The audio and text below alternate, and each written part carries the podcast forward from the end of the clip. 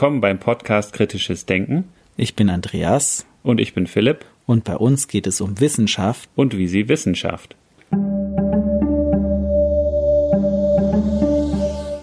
In der heutigen Episode sprechen wir mit Professor Philipp Sterzer.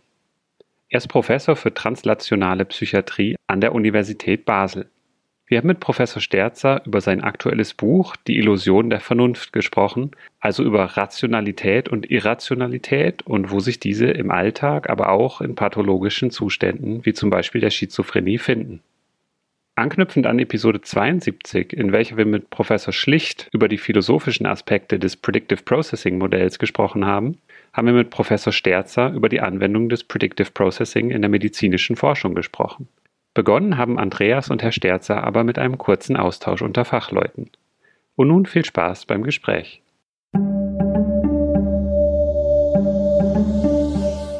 Ganz herzlich willkommen, Philipp Sterzer im Kritisches Denken Podcast. Ich kann vielleicht ganz kurz sagen, wie wir auf Sie aufmerksam geworden sind. Das ist eine interessante Begebenheit, nämlich gerade mit unserem letzten Gast, Tobias Schlicht, Philosophieprofessor an der Uni Bochum. Mit ihm haben wir über Predictive Processing und das Bewusstsein gesprochen.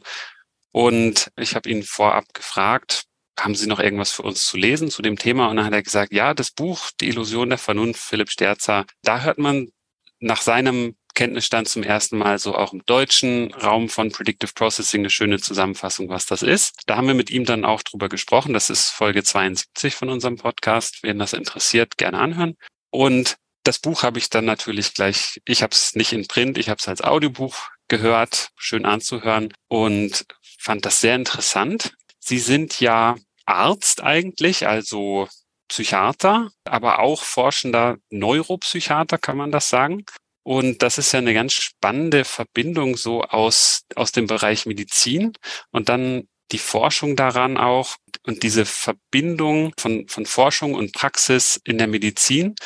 Und vielleicht können wir ganz am Anfang mal einsteigen. Sie steigen ja auch in das Buch ein. Sie beschreiben drei Begebenheiten, drei so Stories von, von Individuen, die so verschiedene Zustände erleben. Also so eine Paranoia, Verfolgungswahn oder dann auch so eine, eine Mikrobiologie-Professorin, die so ein Bedrohungsgefühl erlebt, sich das nicht so ganz erklären kann, beziehungsweise dann doch relativ klar erklären kann, wo das herkam. Und dann auch noch so eine Situation, die vielleicht einige kennen, wo dann die Schwiegermutter den Schwiegersohn bezichtigt, er würde stehlen, hat eine angehende Demenz und dann ist auch nicht ganz klar, bildet sich sich das ein oder nicht.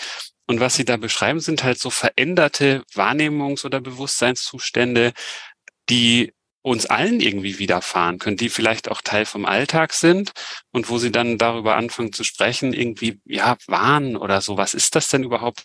Ist das normal? Ist das was ganz anderes, als wie wir alle so im normalen, in Anführungsstrichen, Zustand sind? Und das sind so alltägliche Situationen und sonst in der allgemeinen Bevölkerung hat man vielleicht auch so das Bild, das ist was ganz, das ganz weit weg, das ist, das bin nicht ich, das ist so ein akademisches Thema, da kann man dran forschen, aber das geht mich nichts persönlich an. Aber die drei Geschichten, die lassen ja schon gleich deutlich werden, das kann uns alle angehen und tangieren. Und da wäre so vielleicht meine erste Frage, was, was fasziniert Sie da am meisten dran, wenn Sie da diese Sachen beforschen, in der Klinik, aber auch in der Forschung?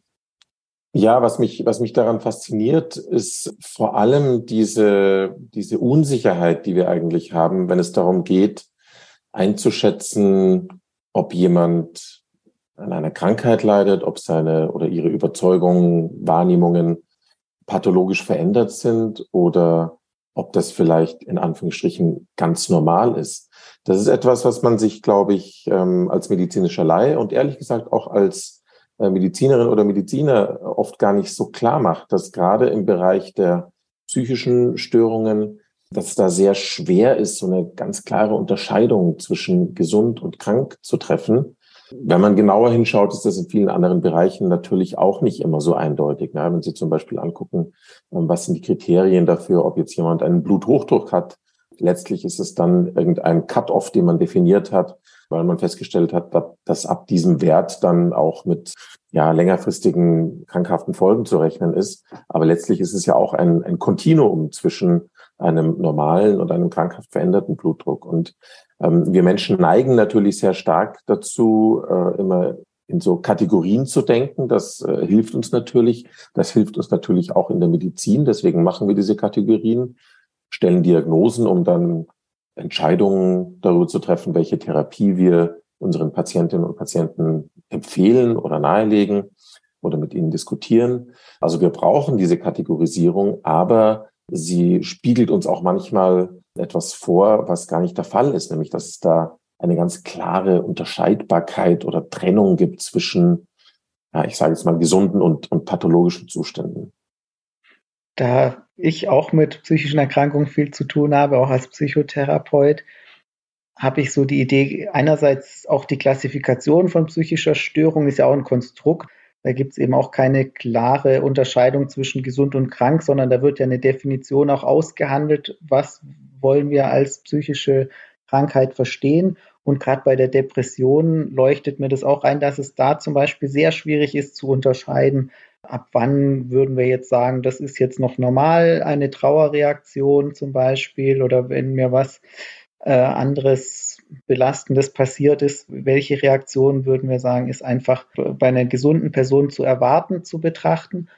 Bei Psychosen, und da spielt das Thema Wahn ja auch eine Rolle, natürlich auch bei Depressionen, aber bei Psychosen, finde ich, gibt es dann ja doch noch andere Merkmale, sage ich jetzt mal, wenn wir an sowas denken wie Ich-Störungen, dialogisches Stimmen hören, so ganz eher spezifischere Symptome, die dann doch irgendwie klarer so eine Krankheit abgrenzen von einem gesunden Zustand.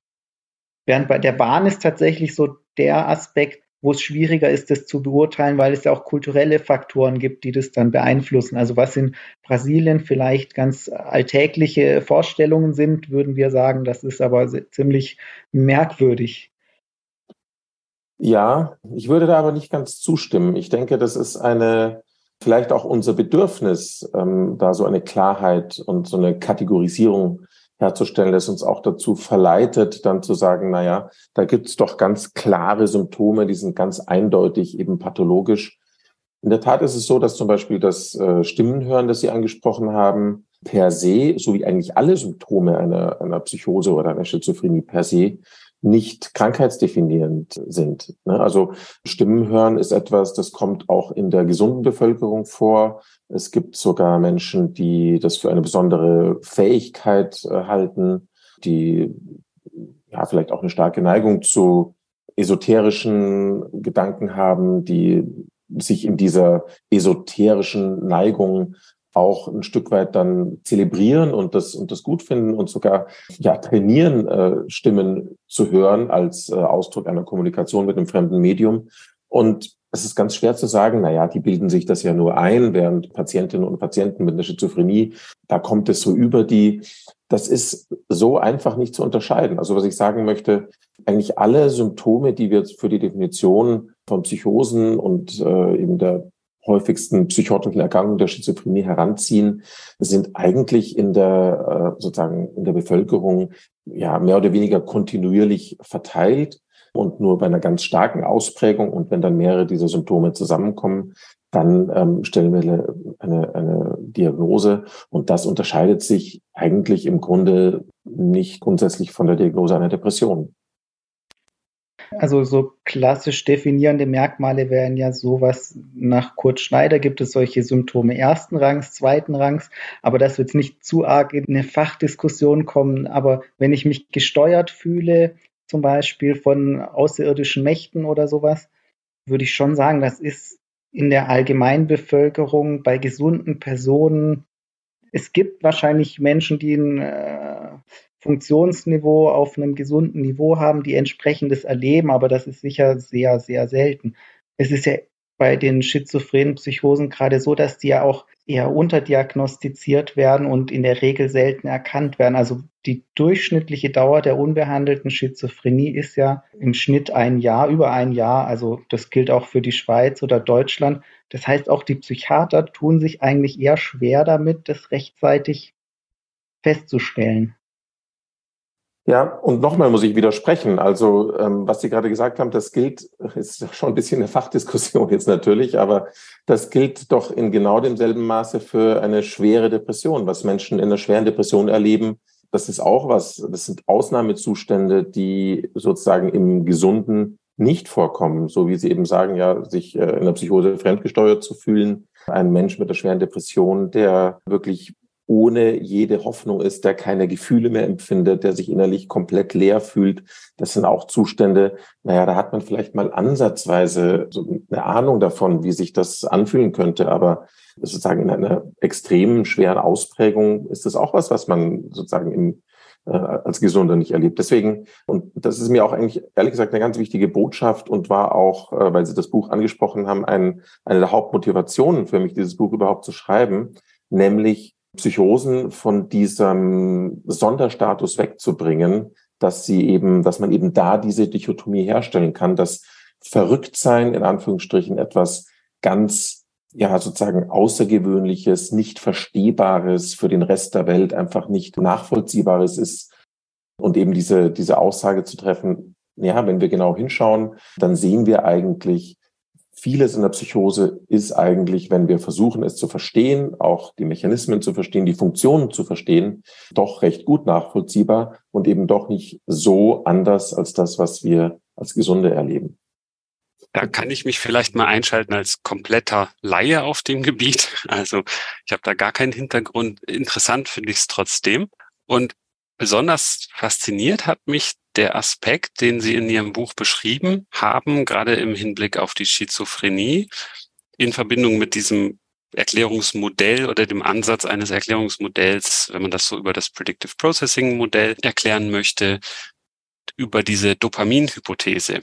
Ob das jetzt genauso mechanistisch stimmt oder nicht, ich finde es einfach interessant zu versuchen, über die Hirnphysiologie oder auch die Hirnchemie, es ist ja eigentlich was sehr Dynamisches, wo jetzt verschiedene Neurotransmitter in welchen Teilen des Gehirns, die auf eine bestimmte Art und Weise miteinander verschaltet sind und synaptische Verbindungen haben und feuern, dass man versucht, auf dieser Ebene einen Erklärungsansatz zu finden, um solche Zustände erklären zu können. Und das ist immer eine Frage auch, die ich in, in all diesen Gesprächen, die sich so um, um diese Art von Thema drehen, was mich besonders interessiert, ist, wie genau wissen wir denn überhaupt etwas über die Grundlagen, also neurobiologisch, neurochemisch, weil so ganz genau mappen können wir das Gehirn ja jetzt nicht, vielleicht beim C. elegans Wurm oder sowas, aber bei uns Menschen mit 100 Milliarden Neuronen oder sowas und dann den Neurotransmitterverteilungen, das sind ja alles so Modelle und Hypothesen, die man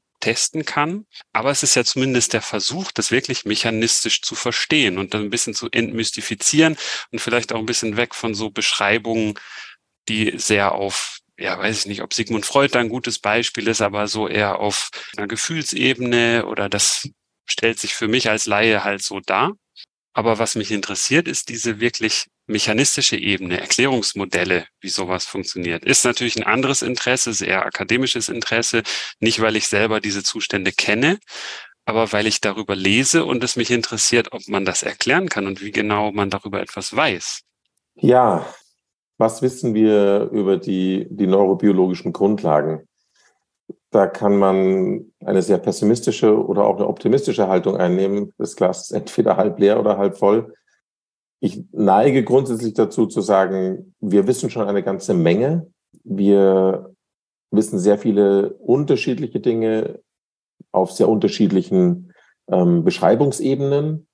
Und wir haben im Moment aber noch ein Problem damit, diese vielen unterschiedlichen Befunde auf einen Nenner zu bringen. Das liegt unter anderem auch daran, erstens natürlich an den unterschiedlichen Beschreibungs- oder Beobachtungsebenen. Schaue ich mir jetzt an, wie irgendwelche bestimmten Zelltypen im Gehirn funktionieren oder interagieren. Schaue ich mir an, äh, wie Hirnregionen ja, auf einer etwas makroskopischeren Ebene miteinander interagieren oder schaue ich mir das auf der Verhaltensebene an. Das sind alles äh, sozusagen sehr unterschiedliche ähm, Beobachtungsebenen und es ist sehr schwierig, die ineinander zu überführen. Es liegt zum anderen auch daran, dass natürlich, wenn wir mal jetzt bei der Erkrankung Schizophrenie bleiben, die Ursachen auch hochgradig komplex sind. Also wir wissen heute von annähernd 300 Genen allein schon, die äh, in ihrer Gesamtheit ein erhöhtes Risiko für eine Schizophrenie ähm, ausmachen. So nicht nur in ihrer Gesamtheit, sondern Es gibt an die 300 Gene, die jedes für sich genommen schon das Risiko erhöhen und in der Gesamtheit dann natürlich noch, noch viel stärker. Diese Gene, ja, die, die kodieren für Proteine, die äh, in allen möglichen Körpergeweben, natürlich hauptsächlich im Gehirn zu finden sind, aber auch da wieder unterschiedliche Zelltypen, unterschiedliche äh, Botenstoffsysteme und so weiter. Also es ist wirklich unendlich komplex, ja, wenn man sich allein schon anschaut, welche genetischen Grundlagen es gibt. Dann kommt natürlich noch die ganze Hirnentwicklung dazu, dann kommt die Lerngeschichte dazu, was für Erfahrungen machen wir, welche Traumata erleben wir vielleicht, ähm, dann kommen äh, Noxen dazu und so weiter und so fort. Also es ist wirklich eine unglaublich komplexe Geschichte und ich glaube, die Herausforderung besteht darin, tatsächlich eine, eine Synthese herzustellen zwischen dem, was wir tatsächlich so auf der ganz basalen neurobiologischen Ebene schon wissen und dem, was wir, naja, letztlich auf der, auf der phänomenologischen Ebene sehen, was wir beobachten können, beziehungsweise was eine Patientin, ein Patient erlebt. Und da glaube ich eben, dass tatsächlich solche Modelle wie das Predictive Processing eine sehr gute Brücke herstellen können. Und ähm, Psychosen sind, sind ja auch ein sehr heterogenes Krankheitsbild. Also wenn man sich das mal anguckt von Katatonen-Symptomen, also Personen, die sich dann nicht mehr bewegen, starr stehen, bis hin zu eben Personen, die halluzinieren und andere, bei denen eben eher so ein Beeinflussungserleben im Vordergrund steht, dann wieder andere, die sich eher bizarr verhalten oder, äh, sag ich mal, die sehr chaotische Verhaltensweisen zeigen. Und da kann man sich aber auch vorstellen, dass da vielleicht ganz unterschiedliche Schwierigkeiten, Probleme eigentlich dem zugrunde liegen, dass es vielleicht auch eine heterogenere Gruppe ist, als wir das eigentlich annehmen. Gibt es eigentlich bei vielen Krankheitsbildern, denke ich, die man so eher über solche Symptomzusammenstellungen definiert. Also bei ADHS zum Beispiel kann man sich das genauso vorstellen, dass solche Aufmerksamkeitsschwierigkeiten auch mit ganz vielen zugrunde liegenden Problemen in Zusammenhang stehen, sodass für mich auch die Frage ist, kann es dann überhaupt funktionieren, da ein einheitliches Modell dafür zu finden? Oder spricht es nicht eher dagegen, dass es dann eine einheitliche Erklärung gibt? Es gibt sicher keine ganz einheitliche Erklärung. Und ja, diese Vielzahl der Erscheinungsbilder, der Symptome, die, die wir kennen, spricht natürlich ganz stark dagegen, wie Sie sagen, dass es, dass es da einen einheitlichen Erklärungsmechanismus gibt. Es gibt aber möglicherweise sozusagen eine, man könnte sagen, ein System von Veränderungen oder eine Richtung von Veränderungen in der Hirnfunktion, die sozusagen das so ein bisschen auf einen Nenner bringen können. Das heißt nicht, dass es einen Mechanismus gibt, aber es gibt vielleicht ein Beschreibungssystem, das uns hilft äh, zu verstehen, an welchen Stellen finden denn hier in diesem System Veränderungen statt, die dann unter bestimmten Umständen zu bestimmten Erlebnisweisen aus der Perspektive des Subjekts oder äh, eben Symptomen aus der Perspektive der anderen führen. Und das, glaube ich, ist etwas, was schon gelingen kann, wenn man eben versucht, mit, mit den Modellen, die man verwendet, auch der Komplexität der Sache gerecht zu werden. Ich glaube, dass so etwas wie zum Beispiel, Sie haben es vorhin angesprochen, Herr Barth, die, die Dopamin-Hypothese, das ist sozusagen eine Hypothese, die sich auf einen einzigen Neurotransmitter oder besser Neuromodulator äh, bezieht. Das kann nicht die ganze Wahrheit sein. Das kann ein Teil der Erklärung sein. Und die Herausforderung ist es dann zu sagen, okay, da gibt es nicht nur das Dopamin, da gibt es eine Reihe von anderen äh, Transmittersystemen, die auch eine Rolle spielen. Das Zusammenspiel dieser unterschiedlichen Systeme dann in Verbindung zu bringen und dann auch zu schauen, naja, gibt es eben bestimmte Symptombereiche, bei denen vielleicht eine Veränderung stärker ausgeprägt ist als die andere. Aber doch gibt es eine so gewisse Gemeinsamkeit, die man beschreiben kann, die letztlich ja auch, denke ich, auf der Ebene der Phänomenologie dazu geführt hat, dass man ja doch diese Gruppen also diese Symptome irgendwie in eine Kategorie gruppiert hat. Das kommt ja nicht von ganz ungefähr, sondern es kommt daher, dass diese Symptome ja doch überdurchschnittlich häufig zusammen auftreten. Das finde ich auch ganz spannend, gerade an dem Beispiel dieser Dopaminhypothese und dem zugrunde liegenden Erklärungsansatz, den Sie da beschreiben über das Predictive Processing. Das fand ich zum einen witzig, weil mit dem Tobias Schlicht haben wir darüber gesprochen, wie das so aus philosophischer Sicht als Erklärungsmodell zur, zur Erklärung von eher etwas auf der phänomenologischen Seite ist, also was ich selber empfinde. Und Sie haben das jetzt in Ihrem Buch beschrieben als Erklärungsmodell für jetzt diese Dopaminhypothese. Und das fand ich anschaulich, weil ich mir vorstellen konnte, ein Modell davon machen konnte, aha, ja, jetzt habe ich bei diesem Predictive Processing diesen Aspekt der Fehlerminimierung. Und jetzt stelle ich mir das Dopamin als mögliches Tuningrad oder so, dass die Fehler noch irgendwie hochschraubt so dass ich mir dann überlegen kann, okay, wenn das Dopamin hochreguliert ist, dann habe ich eine sehr hohe Fehlerwahrnehmung und dann übersteuert vielleicht das Modell von der einen Seite in diesem Top-Down-Stream und so weiter. Und da habe ich mich auch gefragt, weil Sie ja auch Forschung machen, also medizinische, psychiatrische Forschung, wie sehr benutzen Sie solche Denkmodelle oder Erklärungsmodelle, um vielleicht auch Hypothesen zu generieren, die dann vielleicht darüber hinausgehen, was wir schon wissen, sondern neue Hypothesen aufstellen. Nutzen Sie das in in der Hinsicht? Ja, auf jeden Fall. Und das ist, äh, das ist sozusagen ein ständiger Prozess der Weiterentwicklung. Ja, genau. So diese Hypothesen, die existierenden Hypothesen, sagen, zu überprüfen, zu verfeinern und vor allem dann eben auch ähm, empirisch zu testen, wie der Zusammenhang zwischen diesen ja inzwischen ganz gut nachgewiesenen Veränderungen, zum Beispiel der dopaminergen Überfunktion, also Dopaminüberfunktion und dem veränderten Erleben herzustellen. Also das ist, denke ich, ein ganz wichtiger Teil der Forschung, dass man eben nicht sagt, ja, Dopamin ist halt eine Stoffwechselstörung im Gehirn. Das hat was damit zu tun, dass wir eine Dopaminüberfunktion haben und so kann man diese Erkrankung erklären. So kann man es eben nicht erklären. Wenn Sie das einem Menschen, der eine Psychose erlebt, versuchen nahezubringen, dann sagt der oder die Person, ja, okay, Dopaminstoffwechselstörung, uh, so what? Also was hat das jetzt mit dem zu tun, was ich hier gerade erlebe? Und das ist, finde ich, eine große Herausforderung für die Forschung, die mich ganz besonders fasziniert und die mich wirklich auch antreibt. Kann ja aber auch manchmal Menschen helfen. Es ist ja ganz unterschiedlich, ne? so, so ein einfaches Erklärungsmodell haben und sich dann was vorstellen können. Das kann ja entlastend sein, aber es kann natürlich auch, genau wie Sie sagen, auch so eine Verunsicherung bringen, äh, dass man sagt, es hilft mir jetzt ja auch nicht weiter. Ne? Also zumal ja eigentlich auch das eine sehr starke Vereinfachung ist mit dem Dopamin, weil wie Sie eben auch gesagt haben, das sind ganz viele Botenstoffe, die im Gehirn eine Rolle spielen und es gibt verschiedene Dopaminrezeptoren, die im Gehirn an verschiedenen Gehirnteilen unterschiedlich verteilt sind und dann wahrscheinlich in manchen Bereichen andere Entwicklungen, äh, Veränderungen vorliegen wie in anderen Gehirnteilen. Also so, dass es zwar ein anschauliches Bild ist, aber das, was im Gehirn passiert, ist ja eigentlich wahnsinnig komplex. Und wie Sie sagen, da interagieren so viele Sachen miteinander, äh, dass es doch eine sehr starke Vereinfachung ist. Ja, und ich stimme Ihnen absolut zu. So ein Modell kann schon hilfreich sein.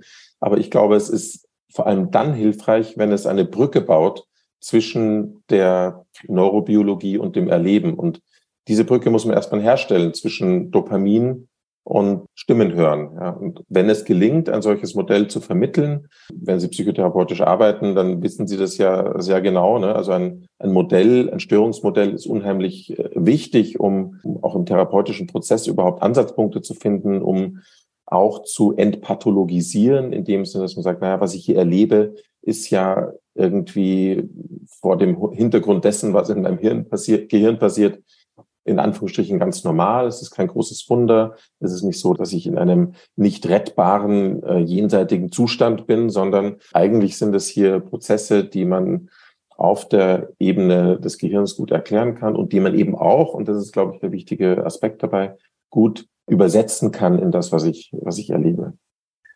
Ihr Buch heißt ja Die Illusion der Vernunft und da habe ich erstmal so, als ich über Schizophrenie gelesen habe und so, auch natürlich gedacht, das ist akademisch interessant, aber was hat das natürlich mit mir zu tun? Aber sie kommen auch zu einigen Beispielen, später so auch zu dem Thema vielleicht Verschwörungsglaube oder sowas, was in der Bevölkerung wissen wir jetzt alle spätestens seit Corona, es ist weit verbreitet und es ist gar nicht so schwer unter den richtigen, in Anführungsstrichen, Umständen solchen Verschwörungsmythen, Verschwörungserzählungen und sowas nachzulaufen oder sie als legitime Erklärung anzunehmen. Und das ist natürlich jetzt gerade auch, wenn man über unseren Podcast, über das Thema kritisches Denken nachdenkt, halten wir uns ja alle irgendwie für mehr oder weniger rationale Wesen. Ich denke, die meisten Leute würden über sich selbst sagen, ja, ich handle rational, das passt schon. Die anderen vielleicht eher nicht. Da erinnere ich mich immer an das Buch Mistakes were made, but not by me. Also Ja. Dieser Ego-Bias, auf mich trifft das nicht zu. Für,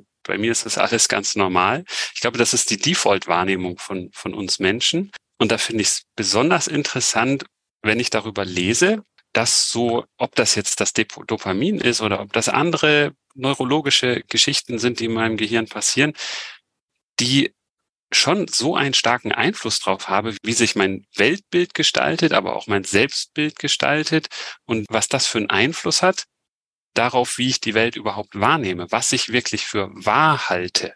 Und was ich für wahr halte, heißt natürlich, ich habe die Überzeugung, dass es so ist. Die setze ich aber, das ist die objektive Realität, alles andere ist Fake News. So scheint es uns ja allen. Und da tauchen Sie ja quasi so auch in die Forschung darüber ein, was sagt mir denn jetzt so diese Forschung über all diese Themen über uns alle in der Breite, wie wir unsere Welt wahrnehmen, wie wir sie verarbeiten, wie wir miteinander dann im Endeffekt auch umgehen? Das ist ja noch ein Riesenthema, aber das finde ich trifft das, äh, der Titel des Buches dann auch ganz gut. Ja, und ich denke, das ist, glaube ich, ja, wie Sie richtig sagen, die Botschaft, die uns alle angeht. Zum einen ja, geht es mir natürlich darum, äh, etwas über Wahn und Psychose und ähm, deren Entstigmatisierung zu sagen und, und dazu was beizutragen. Zum anderen geht es mir aber auch äh, darum, uns alle so ein bisschen von unserem Sockel der Rationalität runterzuholen. Und vielleicht muss man auch erst noch mal so ein bisschen definieren, was meint man eigentlich mit Rationalität? Das ist ja ein sehr breiter Begriff, der viele Bedeutungen, viele Schattierungen auch hat. Also wenn ich jetzt von Rationalität spreche, dann geht es mir eigentlich immer um die sogenannte theoretische oder epistemische Rationalität, also äh, um die Frage der letztlich unserer Fähigkeit, die Welt zu erkennen, wie sie ist, Wahrheit zu erkennen, Realität zu erkennen. Das ist ja sozusagen nur eine Form von Rationalität. Es gibt ja auch eine Art von, sagen wir mal, praktischer Rationalität, die durchaus davon von abweichen kann. Und es gibt noch andere Formen der Rationalität, aber nehmen wir jetzt mal diese praktische Rationalität. Da geht es darum, habe ich einfach gute Gründe dafür, was ich denke, was ich tue, was ich entscheide, egal ob das jetzt wahr ist oder nicht oder mit der Realität übereinstimmt oder nicht. Auch für diese Form der Rationalität würde ich auch, auch sagen, trifft eigentlich so eine Art Rationalitätsillusion zu, weil wir uns halt ein, einfach immer dieser Illusion hingeben, dass das alles super begründbar ist, was wir machen, sei es jetzt im praktischen Sinne oder im theoretisch-epistemischen Sinne. Und ich glaube, die Verbindung zur, zur Psychose ist eben die, dass, oder gerade zum Wahn, wenn wir mal dieses spezielle Thema des Wahns heranziehen, ist die, dass letztlich ja unsere Überzeugungen, seien sie nun wahnhaft oder nicht, immer ein Versuch sind, uns einen Reim auf die Dinge zu machen, die wir erleben. Und das ist eigentlich eine Sache, die wir unbedingt brauchen, ja, weil wir ja irgendwie Entscheidungen treffen müssen. Wir müssen uns ein, ein Bild von der Welt machen. Wir müssen uns einen Reim darauf machen, was, was die Dinge, die wir erleben, bedeuten, wie das alles zusammenhängt. Und aus dieser Notwendigkeit heraus ergibt sich natürlich auch sozusagen diese Unerschütterlichkeit oder die, die Festigkeit unserer Überzeugungen. Wir brauchen feste Überzeugungen, um klare Entscheidungen treffen zu können. Wenn wir bei jedem Sachverhalt ins Zweifeln kommen und sagen, hm, es könnte aber auch anders sein, ich muss erstmal recherchieren, dann werden wir handlungsunfähig. Das heißt, es ist schon adaptiv, diese festen Überzeugungen zu haben. Und es ist auch hilfreich, wahrscheinlich in Situationen, wo wir sehr unsicher sind, wo wir die Dinge nicht gut einordnen können, dann zu naja, irrationalen Überzeugungen bis hin zum Wahn zu kommen, weil uns diese Überzeugungen, wie irrational sie auch sein mögen, immer irgendwie helfen, ein, ein kohärentes Selbstbild und ein kohärentes Weltbild zu haben. Und das ist wiederum wichtig für uns, um, um in der Welt irgendwie zurechtzukommen, Entscheidungen zu treffen und erfolgreich zu agieren. Das finde ich einen ganz wichtigen Aspekt, den Sie da auch ansprechen über diese Unsicherheitstoleranz, die uns Menschen nicht angeboren scheint, die aber ganz wichtig wäre in ganz vielen Bereichen, die aber eben weder uns in die Wiege gelegt ist, noch die wir in der Schule, so wie die Schule aufgebaut ist, die unsere Kinder, die wir in der Schule, als wir Kinder waren, so gelernt haben. Da ist es richtig und falsch, schwarz-weiß.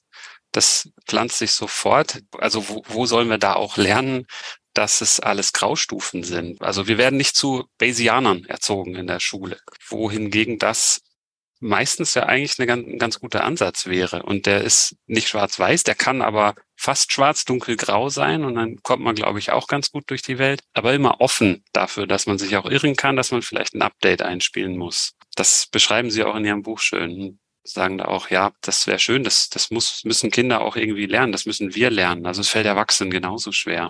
Ja, absolut. Und ich denke, das ist dieses, es ist, äh, es ist kein Dilemma, aber es ist zumindest ein Spannungsfeld, ja, zwischen einerseits unserem Bedürfnis, Konsistenz, Kohärenz in unserem Welt- und Selbstbild herzustellen, ja, klare Einordnungen vorzunehmen. Auf der einen Seite, wir, wir brauchen das.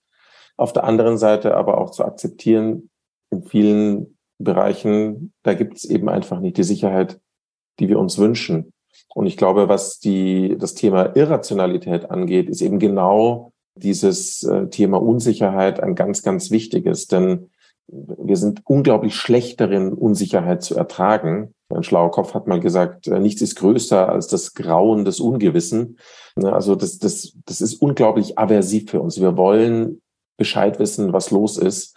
Und es scheint, Ne, wenn man jetzt sozusagen evolutionär argumentiert, es scheint adaptiv zu sein, sozusagen lieber eine irrationale Überzeugung anzunehmen, mit der wir uns dann in Sicherheit äh, wähnen, als äh, sozusagen diese Unsicherheit auszuhalten.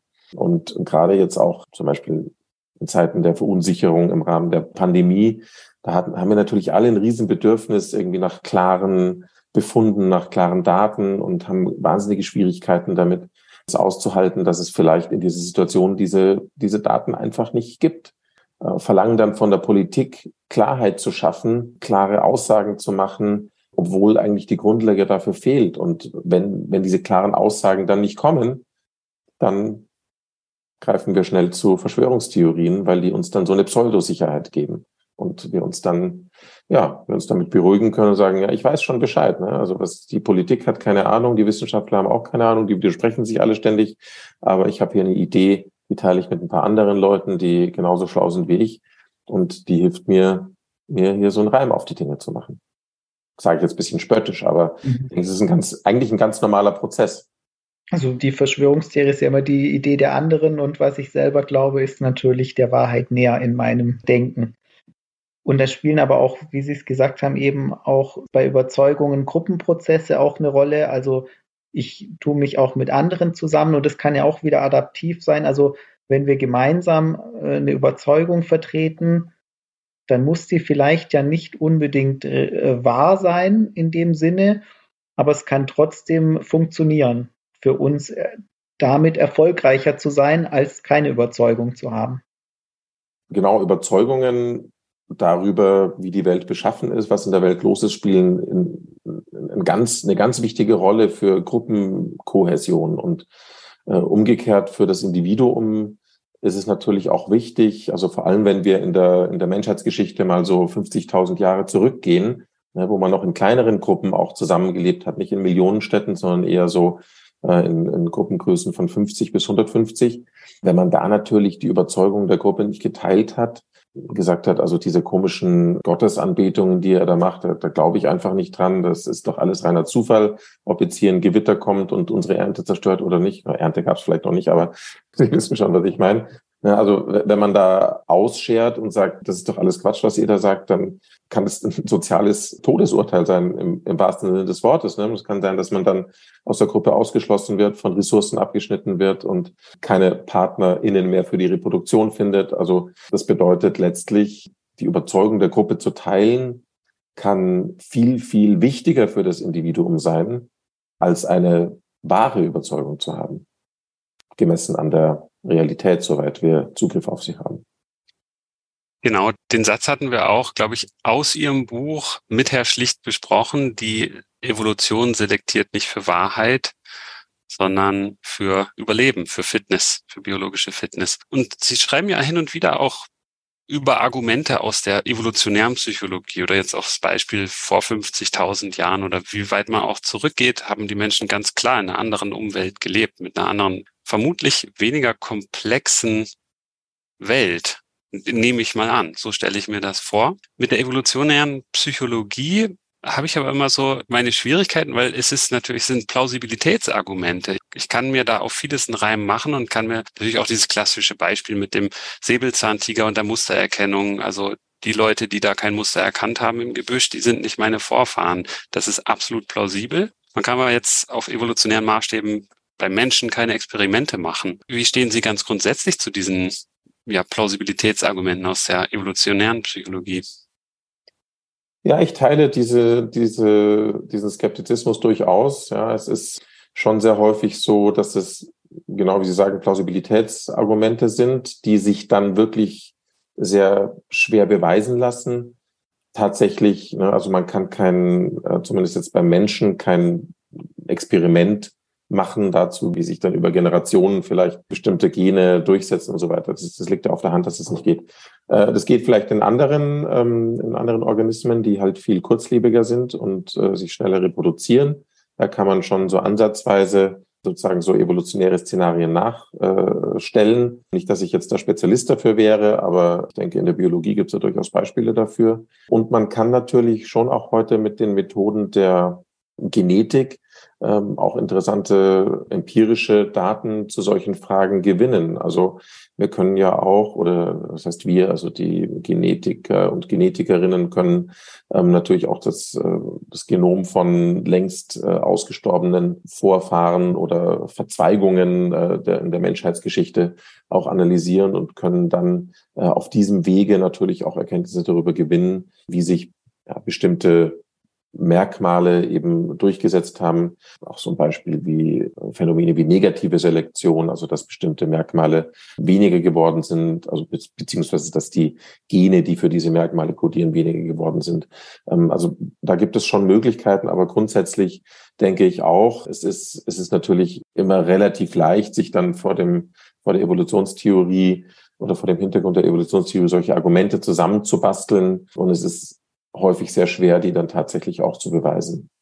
Da unterliegen wir ja auch als Wissenschaftlerinnen und Wissenschaftler dem Confirmation Bias. Auch darüber schreiben Sie ja. Und wenn ich eine Hypothese habe, dann finde ich relativ leicht die evolutionären Erklärungen, die mir dann den Beweis dafür geben, dass meine Hypothese richtig ist. Der Confirmation Bias selbst thematisieren Sie ja auch in Ihrem Buch. Da haben wir jetzt schon bestimmt ein Dutzend Podcast-Episoden gemacht, wo das Thema auch immer wieder vorkommt, weil es auch fürs kritische Denken, fürs selbstkritische Denken so wichtig ist, dass wir uns darüber bewusst sind, wie wir unsere, unser Weltbild quasi zusammenbauen, wie wir Evidenz suchen oder eben auch nicht suchen oder wie wir sie auch gewichten, je nachdem, wie sie reinkommt. Und da haben Sie auch wiederum ein, ein glaube ich, wenn ich es richtig erinnere, in Ihrem Buch ein, ein Argument dafür gebracht, dass es einen adaptiven Vorteil haben könnte, diesem Confirmation Bias zu überlegen. Weil frage ich mich auch, woher kommt der? Warum, warum gibt's das in uns, dass wir, dass wir uns das zurechtlegen? Sind das so diese gesellschaftlichen Modelle, was Andreas auch gerade schon angesprochen hat, dass es ja von Vorteil sein kann, wenn man da nicht ausschert? Ja, der Confirmation Bias ist ein, ein super faszinierendes, aber auch komplexes Phänomen. Ich denke, dass es den Confirmation Bias auf unterschiedlichen Ebenen gibt. Nicht nur im Bereich von sozusagen weltanschaulichen Überzeugungen, abstrakten äh, Überzeugungen, sondern auch im Bereich der Wahrnehmung. Die, die Ursachen dafür sind dann sicher sehr, ja, also vielleicht nicht grundsätzlich unterschiedlich oder die Mechanismen, wie der zustande kommt, sind nicht unbedingt grundsätzlich unterschiedlich, aber äh, spielen dann wahrscheinlich immer auch unterschiedliche Aspekte eine Rolle. Ich denke, dass der, dass, dass diese Theorie, die sehr verbreitet ist, dass der Confirmation Bias etwas damit zu tun hat, dass wir uns selbst und andere sehr gut von unseren äh, Aussagen überzeugen können, wenn wir sagen immer wieder Argumente und auch Daten dafür suchen, dass diese Überzeugungen wahr sind. Also dass es letztlich ein, im, im sozialen Kontext einen Vorteil bringt, weil derjenige, der die besten Argumente und die besten die beste Evidenz für seine Überzeugung hat, natürlich auch ein, sagen wir mal, ein gutes Standing im, im sozialen Kontext hat. Also an dieser Theorie ist sicher was dran. Also ich denke, dass die sehr plausibel ist.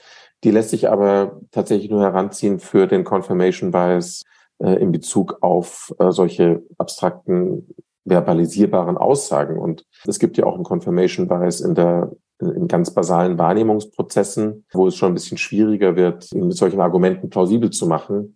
Deswegen ist meine Hypothese, dass wahrscheinlich so der, ein, ein gemeinsamer Nenner für verschiedene Formen des Confirmation Bias sein könnte, dass es ein Ausdruck dessen ist, dass wir aus dem, was wir in der Vergangenheit über die Welt gelernt haben, ähm, immer auf die Zukunft schließen. Also ähm, das ist ein Teil des Predictive Processing, dass die Welt zwar insgesamt kein sehr sicherer Ort ist, aber dann doch eine gewisse Stabilität hat. Das heißt, das, was gestern wahr gewesen ist, dass es auch heute noch war. Wenn ich jetzt einen Stift hier aufhebe und auf den Boden fallen lasse, dann wird es morgen wahrscheinlich auch noch so sein. Also es gibt schon ein, ein hohes Maß an Stabilität und deswegen ist es vermutlich adaptiv, immer von der Vergangenheit auf die, auf die Zukunft zu schließen und aus dem, was wir schon erlebt haben, was schon mal richtig war, natürlich auch in der, in der Zukunft, also sozusagen unser, unser Bild der Welt auch in der Zukunft darauf aufzubauen. Es erklärt dann auch zum Beispiel den Confirmation Bias, den es in ganz basalen Wahrnehmungsphänomenen gibt. Kann es in der basalen Wahrnehmung auch noch viel einfachere Prozesse geben? Also zum Beispiel gibt es ja eine Erklärung, dass wir Reize, die wir schon kennen, gegenüber Unbekannten präferieren, einfach aufgrund von einer vereinfachten Verarbeitung im Gehirn präferieren. Also ich kann den Reiz schneller verarbeiten, wenn ich den schon mal gesehen habe. Und dann finde ich das gut. Und das ist für das Gehirn natürlich angenehmer und deshalb bevorzuge ich dann einfach das, was ich schon kenne. Ja, aber das kann man ja durchaus auch, also wenn man jetzt fragt, warum ist das eigentlich so? Also wenn man äh, auf der normativen Ebene versucht, diese Hirnfunktion zu beschreiben, dann kommt man vielleicht zu dem Schluss, naja, das Gehirn hat sich vielleicht so entwickelt, genau diese Mechanismen zu nutzen, um ja eben genau das zu tun, aus der Vergangenheit auf die Zukunft zu schließen. Also wenn etwas, wenn ich etwas schon kenne, wenn ich etwas schon schon mal äh, verarbeitet habe und damit bestimmte Erfahrungen gemacht habe, dann ist es sozusagen adaptiv, diese ja in Zukunft sozusagen für die Verarbeitung ähnlicher Reize weniger Energie aufzuwenden. Ich kenne das ja schon, ähm, ich weiß schon, was mich erwartet, ich muss dann nicht mehr nach Überraschungen suchen und so weiter. Also ich denke, man, man kann das durchaus in diesem Kontext auch, auch sehen. Also die selbst ganz einfache, basale Prozesse der Informationsverarbeitung. Das ist natürlich jetzt auch so eine Situation, in der man in der Wissenschaft ganz grundsätzlich, aber sicherlich auch in der Medizin, mit der man konfrontiert ist, mit der Unsicherheit. Ich habe verschiedene Erklärungsmodelle. Das ist ja auch immer alles mit Unsicherheit verbunden. Und eine Funktion, würde ich vielleicht fast mal in den Raum stellen, der Wissenschaft ist, diese Ungewissheit zu klären da Fortschritte zu machen. Und wie sehen Sie das so aus Ihrer eigenen Sicht als forschender Neuropsychiater? Wie gehen Sie selbst mit dieser Unsicherheit um, die Sie selber empfinden? Also wo Sie quasi das als Forschungsgegenstand haben, aber selber auch als Subjekt dem ausgesetzt sind? Ja, und da ertappt man sich natürlich auch immer wieder dabei, dass man auch eben selbst als Wissenschaftlerin oder Wissenschaftler Opfer seiner eigenen Unsicherheitsintoleranz ist, seiner eigenen Biases ist.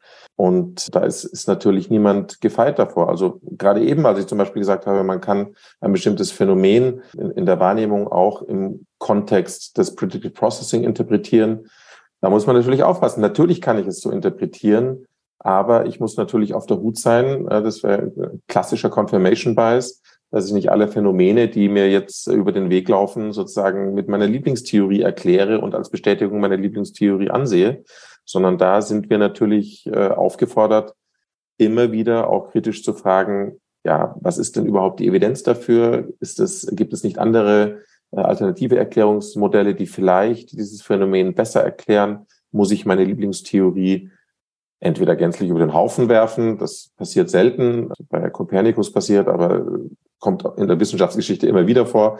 Oder muss ich meine, meine, meine Theorie einfach modifizieren? Muss ich andere Theorien vielleicht doch ernster nehmen, als ich es bisher getan habe? Muss ich vielleicht eine Synthese herstellen aus unterschiedlichen Theorien und so weiter? Also ich glaube, da sind wir immer wieder aufgefordert und auch einfach herausgefordert, als Wissenschaftlerinnen und Wissenschaftler einen rationalen Umgang mit unserer eigenen Irrationalität auch zu finden. Aber ich denke, wenn ich das so sagen darf, das Systemwissenschaft bietet natürlich schon auch einige, ja, bietet natürlich Verführungen auf der einen Seite. Auf der anderen Seite bietet Systemwissenschaft aber auch so diesen Mechanismus der Selbstkorrektur, der uns auch immer wieder dazu zwingt, auch unsere, unsere Hypothesen kritisch zu hinterfragen. Was, glaube ich, auch ein Grund ist, warum die Wissenschaft als Erklärungsmodell, als Prozess erfolgreich ist, relativ erfolgreich ist, weil sie eben diese Fallstricke, wo Menschen, Wissenschaftlerinnen und Wissenschaftler sind ja bekanntermaßen auch Menschen, die sich im Weg stehen, die all diesen Biases ausgesetzt sind, die da in diese Denkfallen tappen, um dafür zu kontrollieren. Das sind so, wie Sie gesagt haben, die Peer-Review-Kontrollmechanismen. Ein ganz wichtiger Bestandteil der Wissenschaft, dass man sich auf die Finger schaut, dass es auch immer mit der Außenperspektive abgeglichen wird. Also wir müssen da ganz ehrlich sein, das funktioniert natürlich nicht immer perfekt. Es gibt ja immer wieder auch Wissenschaftsskandale und es gibt da immer etwas zu tun. Aber ich muss sagen, ich fand gerade, fand gerade auch die Replication Crisis, die ja in der Psychologie losging, eigentlich, äh, die auch groß durch die Presse ging. Also dass äh, rauskam, dass viele der äh, lange für sicher gehaltenen Befunde einfach nicht replizierbar sind das, das hat schon, also da ist wirklich eine, eine große Welle von Neuerungen eigentlich dann auch in der, in der wissenschaftlichen Methodik gekommen, in der Publikationspraxis. Also ich fand das wirklich erstaunlich und, und auch einfach toll zu sehen, ja, dass dann das System Wissenschaft dann so einen, so einen Selbstkorrekturmechanismus produziert und ist natürlich nach wie vor nicht alles perfekt, aber es ist, ich, ich finde es trotzdem äh, ein tolles Phänomen und da können sich vielleicht äh, ohne jetzt ein scientistisches Weltbild verbreiten zu wollen, aber können sich vielleicht viele andere Bereiche auch äh, vielleicht ein bisschen was davon abgucken. Mhm, das ist ja auch so ein System von Korrektur und Gegenkorrektur, weil auch bei der Replikationskrise hat man dann gefunden, bei den Versuchen, die Experimente zu replizieren, sind natürlich auch wieder Fehler gemacht worden und dann gibt es wieder ein Gegenexperiment und hinterher und das ist ja dann Diskurs und am Ende soll uns der ja der Wahrheit näher bringen mich würde es interessieren auch nochmal, weil Sie vorher gesagt haben, eben so für Sie ein gutes Modell für viele Dinge ist das äh, Predictive Processing, gerade auch wenn es darum geht äh, zu erklären, wie kommen Menschen zu Überzeugungen, warum verläuft es so, wie wir das beobachten oder wie können wir damit auch Teile von äh, psychischen Erkrankungen oder da gute Modelle für entwickeln, können wir da mal ein bisschen einsteigen nochmal? Wo sehen Sie da die besonderen Vorteile und was kann man damit besonders gut erklären? Vielleicht fangen wir mal mit den Punkten an auf der Bestätigungsseite. Ja, also grundsätzlich muss man ja sagen, ne, also Predictive Processing ist eine, ist ja eine, eine neurowissenschaftliche Theorie. Aber es ist wichtig zu sehen, auf welcher Ebene diese Theorie arbeitet. Diese Theorie ist eine sogenannte algorithmische Theorie. Das heißt, sie macht Aussagen darüber, nach welchen Prinzipien, auch nach welchen mathematischen Prinzipien das Gehirn Informationen verarbeitet. Als ein Beispiel, es geht nicht nur um Informationsverarbeitung, aber es geht eben nicht jetzt primär um die Frage der, der Implementierung auf der neurobiologischen Ebene. Und ich sage das deswegen, weil es ein ganz wichtiger Aspekt dieser Theorie ist, weil sie nämlich dadurch, dass sie diese Algorithmen beschreibt und auch formal sozusagen versucht, in, in mathematische, in mathematischen Formeln zu fassen, dass sie dadurch gut geeignet ist, eine Verbindung herzustellen zwischen dieser neuronalen Ebene, wir haben vorhin über die Dopaminhypothese gesprochen, und, und unserem eigentlichen Verhalten und, und Erleben.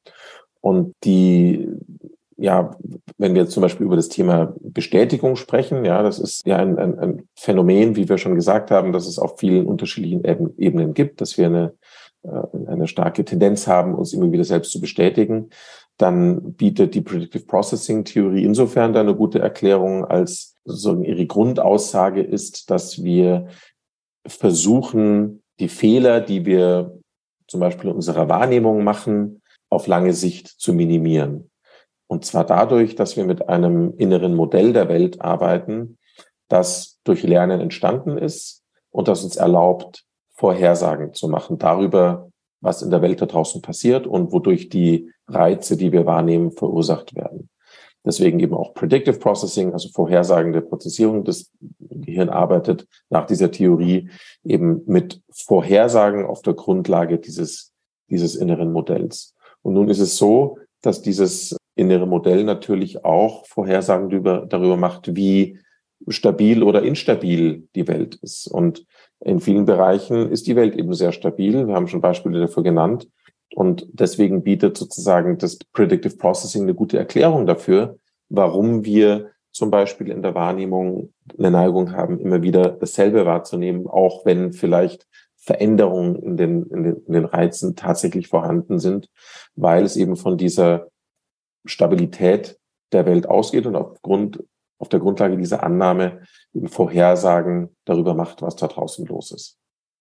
Und das scheinen wir aber manchmal ja aus Fehlern auch gar nicht zu lernen. Also wenn ich in der Wahrnehmung äh, weiß, bei bestimmten visuellen Illusionen, die zwei Linien sind gleich lang, es sieht aber nicht so aus, dann kann ich das wissen, aber ich sehe es immer noch nicht. Also irgendwo lernen wir ja dann manchmal auch nicht aus den Fehlern. Ja, und das liegt daran, dass es natürlich eine unglaubliche Gratwanderung ist, diesen Abgleich hinzukriegen zwischen dem, was ich schon weiß, also dem inneren Modell der Welt, und dem, was da an neuen Daten daherkommt. Wenn ich etwas wahrnehme oder wenn meine, meine Sinnes, sagen wir mal, Wahrnehmung ist schon wieder so ein komplexer Begriff, ja, wenn meine Sinnesorgane, sagen wir mal, die Netzhaut meiner Augen ja einen Reiz registriert, der komplett dem widerspricht, was ich erwarte. Wie geht mein Gehirn damit um? Wirft es sofort sein Modell der Welt über den Haufen, weil es ja offenbar in der Vorhersage einen Fehler gemacht hat und passt das Modell an, so dass es auch diesen neuen Reiz erklären kann? Oder geht es anders vor und sagt, na ja, also ich habe jetzt schon in ganz vielen Situationen ähnliche Reize äh, gesehen. Da war es aber immer ein bisschen anders. Und jetzt plötzlich äh, kommt hier ein neuer Reiz daher. Irgendwie kann es nicht so richtig sein, dass sich die Welt plötzlich so stark verändert hat, dass jetzt, dass ich jetzt mein, mein inneres Modell der Welt plötzlich ändern muss. Und deswegen gebe ich vielleicht, vielleicht in diesem Abgleich zwischen Vorhersagen und neuen Daten, diesem neuen Datenpunkt, der erstmal hochgradig unplausibel ist, wenig Gewicht. Weil es irgendwie dann doch unwahrscheinlich ist, dass mein bisheriges Modell der Welt komplett falsch liegt. Wenn dann natürlich immer wieder solche Reize kommen, die meinem Modell widersprechen, dann, also ich spreche jetzt immer von ich als, als äh, Vertreter des Gehirns sozusagen, und darf nicht diesen sogenannten meriologischen Fehlschluss machen und das Gehirn mit dem Ich gleichsetzen, aber Sie wissen schon, was ich meine. Ähm, also wenn, wenn sozusagen ich als Gehirn ständig diesen neuen Reiz wieder begegne und sehe, okay, da ist anscheinend was dran, dann werde ich sukzessive mein Modell der Welt eben doch anpassen müssen. Aber bei so visuellen äh, Illusionen, da lernen wir ja nicht dazu. Also ich kann mir so eine, ich weiß gar nicht, wie diese heißt, mit den Linien Müller, Leier, ich kann das ja stundenlang angucken und ich sehe nachher immer noch, äh, und wenn ich es nachgemessen habe, kontrolliert, ich, ich weiß, die Linien sind gleich lang, es sieht immer noch nicht so aus. Kann es da nicht auch sein, das hatten wir auch im letzten Gespräch thematisiert, aber gerade diese Linienlängenwahrnehmung in der Miller-Lyer-Illusion, das ist ja ein sehr konstruiertes Beispiel für unser Gehirn. Und ich glaube, wir sind uns oft gar nicht bewusst, wie oft wir verschiedene geometrische Linien und Formen im Alltag sehen und verarbeiten, wo es immer wieder bestätigt wird, dass es ja schon passt, wenn ich denke, die sind nicht gleich lang. Und wenn ich dann im Laborexperiment dem Spezialfall ausgesetzt bin, dass da noch so gerade Ecken genau übereinander liegen, dann sagt das Gehirn sich vielleicht so, ja, Outlier, das, das passt nicht ins Modell, sonst klappt's immer, obwohl wir selber nicht uns bewusst sind, dass da jetzt, ob das ein Bücherregal ist oder eine Geometrie von einem Raum im dreidimensionalen Sehen, wenn ich eine Treppe hochgehe, dann passiert wahrscheinlich die ganze Zeit so etwas auf dieser sehr basalen Ebene.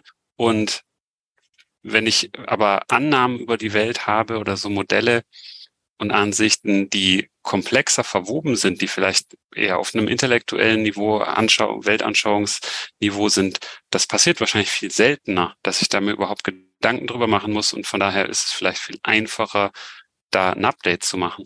Die Müller-Leier-Illusion geht an die Hardware, die ich zum Treppensteigen brauche oder zum was auch immer und alles andere ist, ist weicher und formbarer.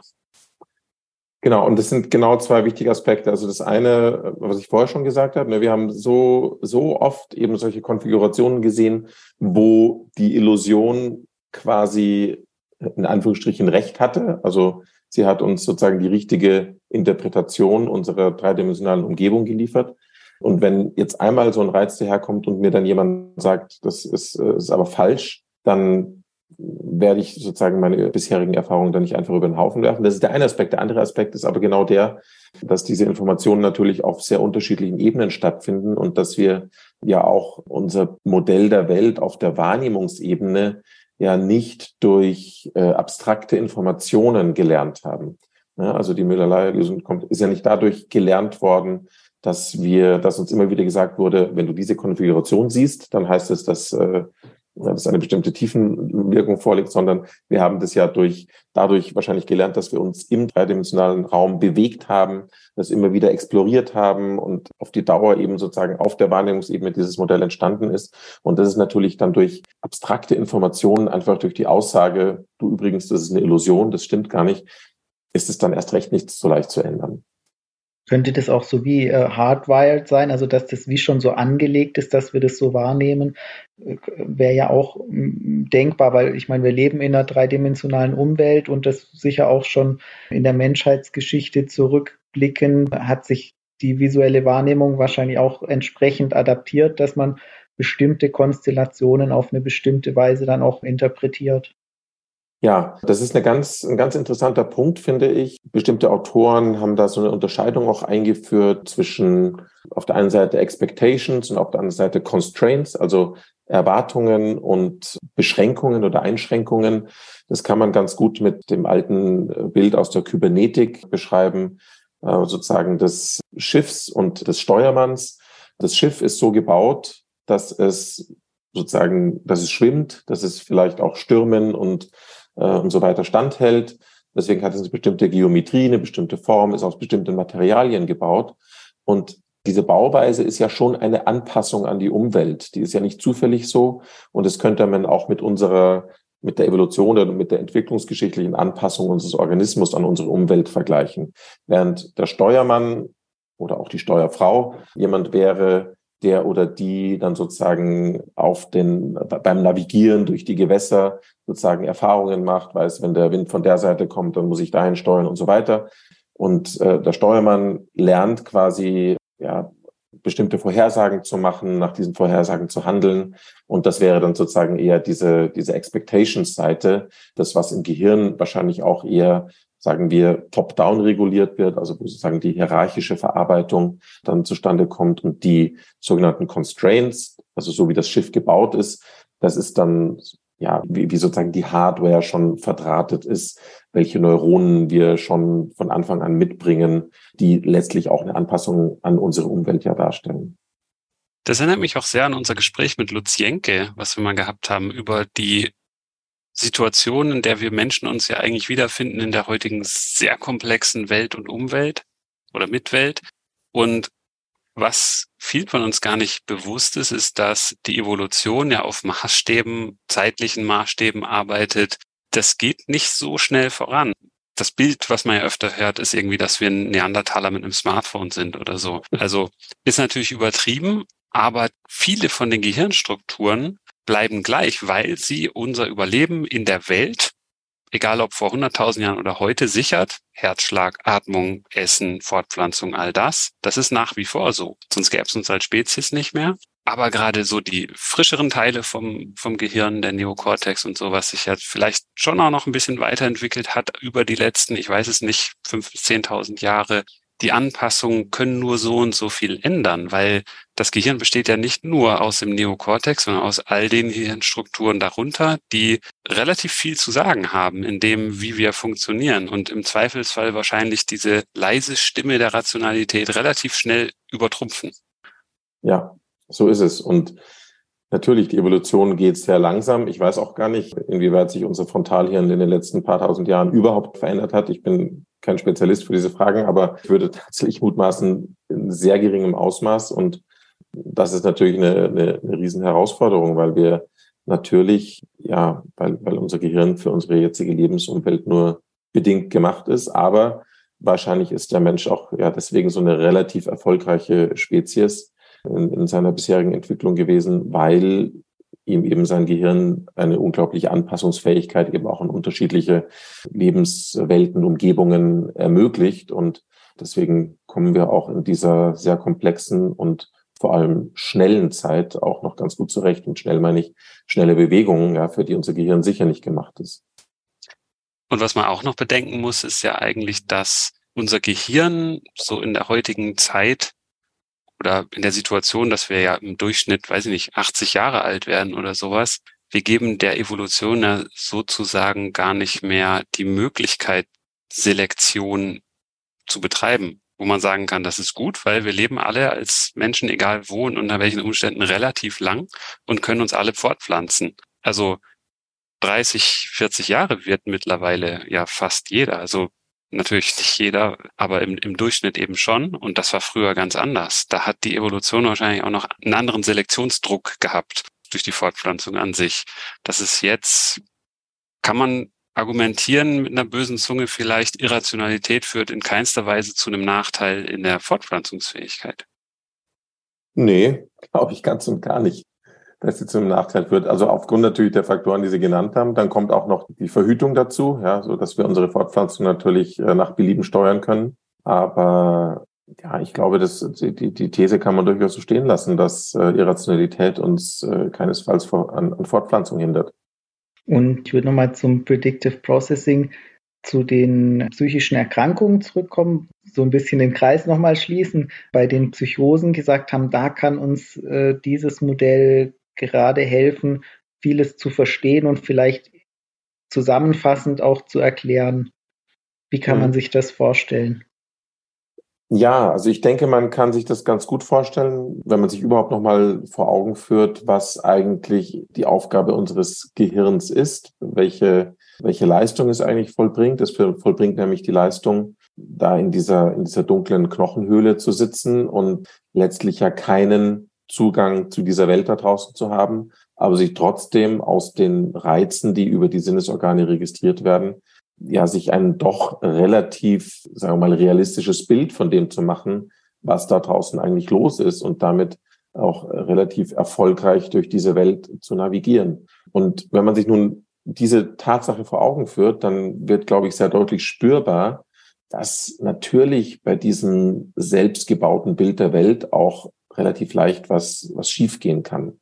Wir hatten vorher von diesem, von dieser Gratwanderung des Abgleichs zwischen Voraus, also Vorhersagen und, äh, und, und Sinnesdaten gesprochen. Und das ist genau ein Thema, bei dem, glaube ich, Predictive Processing, diese Theorie helfen kann, zu verstehen, wie ja so psychotische Phänomene entstehen. Wir hatten das Thema mit dem Dopamin. Ja, das, äh, Sie hatten es vorher auch schon kurz erklärt. Ne, das Dopamin sozusagen als, als Lautstärkeregler im Gehirn, das dazu führt, dass wenn zu viel Dopamin vorhanden ist, dass dann Fehlersignale zu viel Gewicht, also dass die Laut, der Lautstärkeregler für die Fehlersignale zu stark aufgedreht wird. Das heißt, das wäre eine, eine, eine Grundlage dafür, dass dieser Abgleich, dieser feine Abgleich, dieser fein getunte Abgleich so etwas aus dem Gleichgewicht gerät, dass zum Beispiel die Vorhersagen dann weniger stark gewichtet werden, weil ständig so starke Fehlersignale ausgelöst werden. Und äh, auf diesem Wege ne, kann man, denke ich, ganz gut erklären, wie dann auch eine, eine veränderte Wahrnehmung und auch veränderte, ein verändertes Modell der Welt zustande kommt. Wenn ich ständig mit Fehlern konfrontiert bin, wenn also dieses Gleichgewicht auch nur leicht gestört ist und die Fehler zu stark gewichtet werden, zu viele Fehlersignale ausgelöst werden, dann bin ich natürlich damit äh, mit der Herausforderung konfrontiert, mir auf diese vielen Fehlersignale, auf diese vielen, ja letztlich sind es Überraschungen, wiederum einen Reim zu machen. Und das kann dazu führen, dass dieser Reim einer ist, der dann vielleicht sich von der Realität noch stärker entkoppelt, als das normalerweise ohnehin schon der Fall ist. Gibt es das für, für andere Neuromodulatoren, Neurotransmitter auch? Vielleicht, dass man das in dem Bild beschreiben kann, jetzt Serotonin oder GABA oder sowas? Gibt es da Modelle oder Anknüpfungspunkte zu dem Modell des Predictive Processing? Ja, die gibt es vor allem für GABA, also den wichtigsten hemmenden Neurotransmitter, und Glutamat, den wichtigsten erregenden Neurotransmitter. Das ist eine Hypothese, die ja letztlich komplementär zur Dopaminhypothese ist nämlich dass hier die erregenden und hemmenden Einflüsse im, in der Hirnrinde aus dem Gleichgewicht geraten und dass das dazu führt, dass es ein, ja, dass das dazu beiträgt, dass dieses Ungleichgewicht zwischen Vorhersagen und Sinnesdaten beziehungsweise Vorhersagefehlern entsteht. Wie das genau ist, ist, ist relativ komplex, aber man kann vielleicht sagen, dass das Verhältnis von Hemmung und Erregung in der Hirnrinde dahingehend gestört ist, dass es zu einer Enthemmung kommt, also dass die, die wichtigsten, die wichtigsten Neuronen, Nervenzellen in, in der Hirnrinde, die Pyramidenzellen, dass sie sozusagen in einem Zustand der Übererregung sind und dass das wiederum dazu führt, dass tatsächlich zum Beispiel sensorische äh, Informationen auch wieder stärker gewichtet werden in diesem Prozess. Also dass die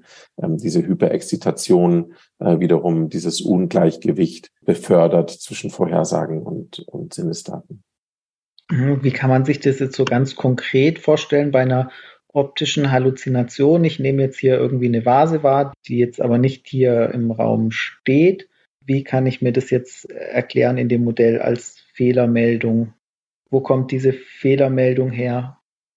Also, also es gibt unterschiedliche Theorien für Halluzinationen. Es ist auch nicht jede Halluzination gleich. Auch da wird es schon wieder sehr komplex. Also optische Halluzinationen haben wahrscheinlich in vielen Fällen andere Ursachen als, als akustische Halluzinationen. Sie müssen sich ja vorstellen, Nervenzellen, Neuronen sind nie still. Die feuern ja immer. Es gibt Spontanaktivität auch in den sensorischen Kortizes, die auch nicht völlig zufällig ist, sondern die auch so ein bisschen das widerspiegelt, letztlich, was wir erwarten, ja, was wir gelernt haben, die ähm, sozusagen auch in gewisser Weise sozusagen die, die Erwartungen über den, die sensorischen äh, Eingangsdaten widerspiegeln.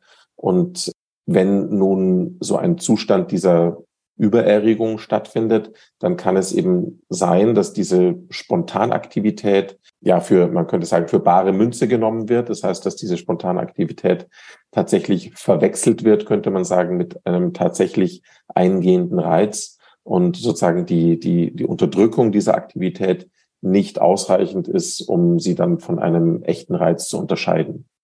Also es würde dann sozusagen ein, ein sensorisches Fehlersignal generiert werden an der Stelle, wo normalerweise Unterdrückungsmechanismen aktiv werden müssen, die, die dazu führen, dass dieses Signal unterdrückt wird.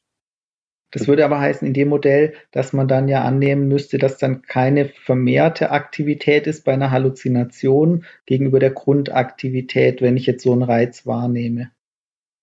Doch man könnte schon annehmen, dass dann in, in, in einem sensorischen Rindenareal, also zum Beispiel in der Seerinde, dass dann dort tatsächlich eine, eine vermehrte Aktivität stattfindet, die letztlich dazu führt, dass dann diese Aktivität auch als, ja, sich als, als Wahrnehmung, als Perzept manifestieren kann.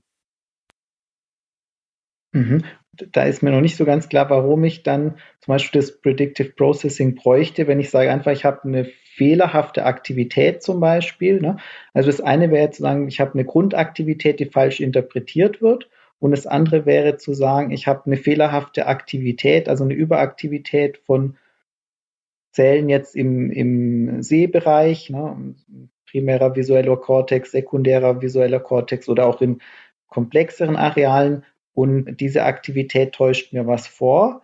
Sozusagen, das wäre ja sozusagen eine Alternative. Ne? Also ich habe eine vermehrte falsche Aktivität oder ich habe eine Interpretation, die falsch ist von einer Aktivität, die eigentlich normal ist.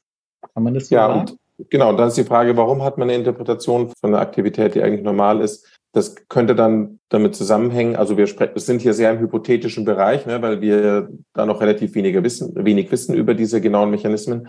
Aber man könnte schon annehmen, dass die Grundlage dafür, dass diese Aktivität dann als eine Wahrnehmung sich durchsetzen kann, die ist, dass sie eben nicht gut vorhergesagt ist. Ja, also wenn zum Beispiel ähm, wir haben von diesem Gleichgewicht zwischen Vorhersagen und sensorischer Aktivität gesprochen. Wenn die Vorhersagen in Anführungsstrichen zu schwach oder zu unpräzise sind, dann wird ja sozusagen diese Spontanaktivität als, äh, als, als ein neues Signal genommen in diesem Prozess des Abgleichs. Und das führt dann dazu, dass, dass letztlich dann auch eine, eine Wahrnehmung von etwas entsteht, was, was gar nicht da ist. Ich glaube, es ist wichtig, ist es sozusagen immer diese, das vor diesem Hintergrund zu beleuchten, dass es immer um das Gleich oder um diesen Abgleich zwischen Vorhersagen und sensorischen Daten geht. Und deswegen ist, glaube ich, sozusagen eine Veränderung in diesem Abgleich äh, kann gute Erklärungen dafür liefern, warum dann vielleicht Aktivitätsmuster, die unter normalen Umständen quasi unter den Tisch fallen, dann zu einem, zu einer falschen Wahrnehmung führen. Kann man das nicht auch neben des Beispiels, eins meiner Lieblingsthemen passt jetzt da auch ganz gut rein. Wenn ich schlafe im Traum, habe ich ja auch Träume, dass es für das Gehirn ist es relativ egal, ob ich da jetzt wach bin oder nicht. Ich habe Träume, ich nehme das wahr und wenn ich auch Klarträume habe, dann kann ich sogar bei Bewusstsein sein und das beobachten. Und im Traum ist es ja auch sehr stark so, dass wenn ich etwas erwarte, nämlich zum Beispiel, dass die Fernbedienung vielleicht nicht funktioniert, dann passiert das auch. Oder wenn ich irgendwie Angst davor habe, dass wenn ich Auto fahre und auf die Bremse trete und das Auto nicht langsamer wird, dass die Bremse nicht funktioniert, da kann ich davon ausgehen, dass die Bremse nicht funktionieren wird. Da habe ich mich auch schon gefragt, wie man das vielleicht in das Predictive Processing Modell einordnen kann, weil da fehlt ja im Grunde genommen die visuelle Information. Der Rest akustisch und so, das kommt ja weiter durch, aber ich kriege keine, da fällt kein Licht im Grunde genommen auf die Netzhaut und alles, was im visuellen Kortex hinten ankommt, ist so weißes Rauschen. Ich erlebe aber trotzdem irgendwie so eine recht bildreiche, bunte Welt. Und kann man das so auch erklären, dass es so top-down die Erwartungen von der Welt, die ich habe, die, die da als Film abspielt und es kommt einfach keine Sinnesinformationen rein. Das heißt, die Fehlersignale sind auch irgendwie auch nur im, im Rauschbereich, aber wahnsinnig klein? Ja, ich denke, das wäre, wäre ein plausibles äh, Erklärungsmodell. Ich bin nun wirklich kein Schlaf- oder Traumexperte. Und es ist natürlich auch sehr schwierig, Untersuchungen dazu zu machen. Aber das denke ich, so ein, es ist ein, ein gängiges Erklärungsmodell, das äh, sozusagen unter Wegnahme des sensorischen Inputs der Eingangssignale dann sozusagen die Wahrnehmung, die wir dann im Traum haben, durch unsere Vorhersagen dominiert wird. Aber das gibt's doch auch in diesen Tanks, wo man sich reinlegen kann im Wachzustand, diesen Sinnesdeprivationstanks wo ich auch im Stockdunkeln liege und da kriegt man doch dann auch visuelle Halluzinationen. Ja. Ich habe nur darüber gelesen. Das wäre ja dann im Grunde genommen genau das. Ja, genau. In Wach. Mhm. Das ist, es ist genau der, der Mechanismus, der dafür auch angenommen wird, ja. Ich, ich habe es leider auch noch nicht erlebt, aber ich finde diese Experimente auch extrem spannend. Das kommt auf meine To-Do-Liste. Ja, ich denke, das waren sehr viele schöne Einblicke, Herr Sterzer, in nicht nur das Predictive Processing nochmal, vielleicht auch in Ergänzung zur letzten Folge, würden wir, glaube ich, unseren Hörern empfehlen, auch nochmal vielleicht nach dieser Episode zurückzuspulen, Folge 72 mit Tobias Schlicht anzuhören. Aber herzlichen Dank auch für die vielen interessanten Einblicke in so die psychiatrische Forschung und diese, diese Grenzbereiche mit diesem großen Überlapp zwischen Theoriebildung, wissenschaftstheoretischen Aspekten, aber dann auch wirklich menschlicher Wahrnehmung und dem, dem subjektiven Erleben von Patienten und Patientinnen. Vielen Dank. Ja, ich bedanke mich. Vielen Dank für die Einladung. Es hat äh, wirklich sehr viel Spaß gemacht. Und ja, ich bin, ich bin froh, dass es den Podcast gibt. Es ist wirklich eine, eine Quelle von viel äh, Erkenntnis und Inspiration. Also vielen Dank, dass Sie das machen. Danke, dass Sie Teil davon geworden sind. Sehr gerne. Vielen Dank fürs Zuhören. Wenn euch die Episode gefallen hat, dann empfehlt uns gerne weiter und gebt uns eine 5-Sterne-Bewertung auf dem Podcast-Portal eurer Wahl. Folgt uns auf Twitter, liked uns auf Facebook. Wir freuen uns über Kommentare und Feedback von euch. Und Möglichkeiten, den Podcast zu unterstützen, findet ihr auf der Website.